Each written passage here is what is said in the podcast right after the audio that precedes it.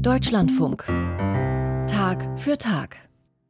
Kindern und jungen Erwachsenen den christlichen Glauben vermitteln, das ist ein wichtiges Ziel auch der evangelischen Kirche in Deutschland. Es geht darum, junge Menschen an die Kirche und die christliche Religion zu binden, um dem Mitgliederschwund entgegenzuwirken.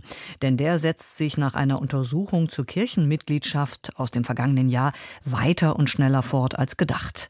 Damit auch blinde und gehörlose Kinder die biblischen Geschichten kennenlernen, hat die evangelische Kirche in Niedersachsen vor kurzem eine sogenannte Fühlbibel und eine inklusive Kindermitmachbibel herausgegeben.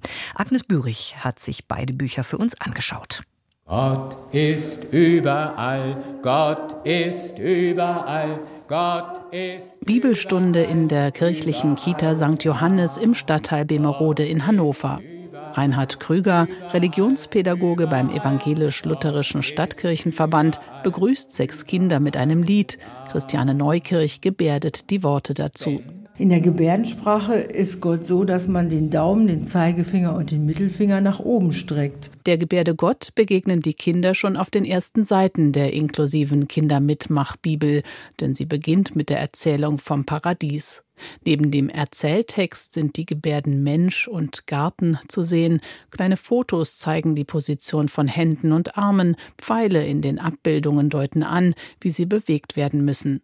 37 Geschichten aus dem Alten und Neuen Testament werden so für Kinder neu erzählt, sagt Reinhard Krüger. Was ganz hochaktuell ist, ist die Esther-Geschichte. Dass es einen Konflikt gibt, erstmal einen urmenschlichen Konflikt gibt, den der Hamann aufkommen lässt und den König entscheiden lässt, das Volk der Juden umzubringen an einem bestimmten Tag. Aber Esther dann auftritt und es erreicht, dass der König auch dann einen zweiten Erlass herausgibt, wo er sagt, die Juden sollen leben. Also es ist keine Schönwettergeschichte, die wir da erzählen, sondern es ist eine Brisanz, die wir aufnehmen, aber für Kinder aufbereitet.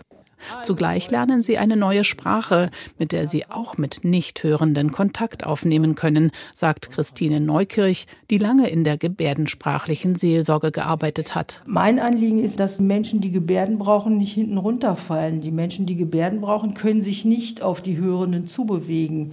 Das können sie eben nicht aufgrund ihres Hörstatus. Aber wir, die wir hören, können uns auf die Menschen, die Gebärden brauchen, zubewegen. Wir möchten einfach, dass möglichst viele Menschen die Scheu vor Gebärden verlieren und die Freude am Gebärden entdecken. Inklusion bedeutet mit einbeziehen, Gemeinschaft von Menschen mit und ohne Behinderungen.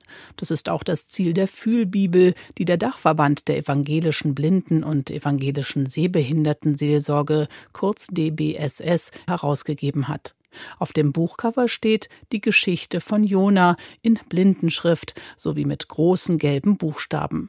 An der Seite steckt eine Holzfigur zum Herausnehmen, sagt Barbara Brosius, theologische Referentin beim DBSS. Es ist ja die Geschichte von Jona, das ist eine kleine Puppe mit einem Holzkopf und einem Filzumhang und diese Puppe kann man rausnehmen aus dem Buch und die wandert dann durch das Buch, so wie Jona durch die Geschichte wandert. Und ansonsten kann man auf der Titelseite noch den Fisch sehen, der in der Geschichte ja sehr wichtig ist von Jona. Und den kann man nicht nur sehen, sondern nehmen Sie die Finger, fühlen Sie rüber, den kann man auch fühlen. Damit Menschen mit und ohne Sehbehinderung die Geschichte zusammen lesen können, steht der Text sowohl in tastbarer Blindenschrift sowie in gedruckter Schwarzschrift auf jeder Seite.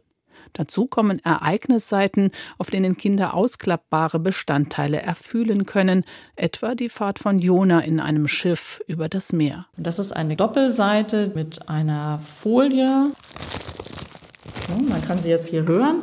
Das ist das Meer. Und dann haben wir ein taktiles Schiff, was man ausklappen kann mit Segel. Man fühlt die Masten, man fühlt das Schiff selber. Jetzt kann die Puppe in das Schiff einsteigen. Also ich kann mit der Puppe hier reingehen. Der Jonah ist aufs Schiff gegangen. Und dann haben wir das Meer und dann kann man, wie in der Geschichte das ja vorkommt, das wird dann Sturm und es wird Meer und dann kann man dazu die Geschichte erzählen. 200 Exemplare der Fühlbibel sind erschienen, dank tatkräftiger Unterstützung von Ehrenamtlichen und finanzieller Unterstützung durch Stiftungen und zwei niedersächsische Landeskirchen. So kann die Fühlbibel für 60 Euro angeboten werden, obwohl der Herstellungspreis mehr als dreimal so hoch ist.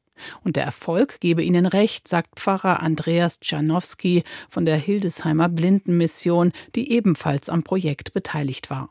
Innerhalb eines halben Jahres ist bereits mehr als die Hälfte der Auflage verkauft worden. Das große Problem, was Eltern haben, wenn sie gemeinsam mit ihren Kindern Bücher lesen, dass der Markt so klein ist, sodass viele Eltern, ich denke schon über viele, viele Jahre, schon immer für ihre Kinder selbstgestaltete Bücher gemacht haben.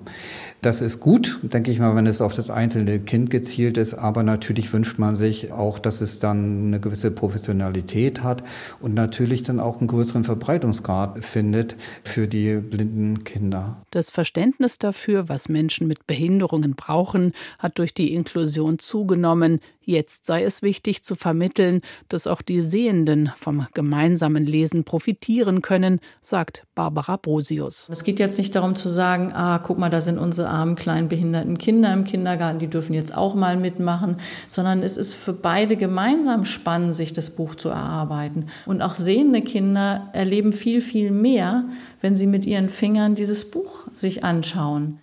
Die evangelische Kirche hat eine Fühlbibel und inklusive Kinder-Mitmachbibel veröffentlicht. Agnes Bürich hat sie für uns angeschaut.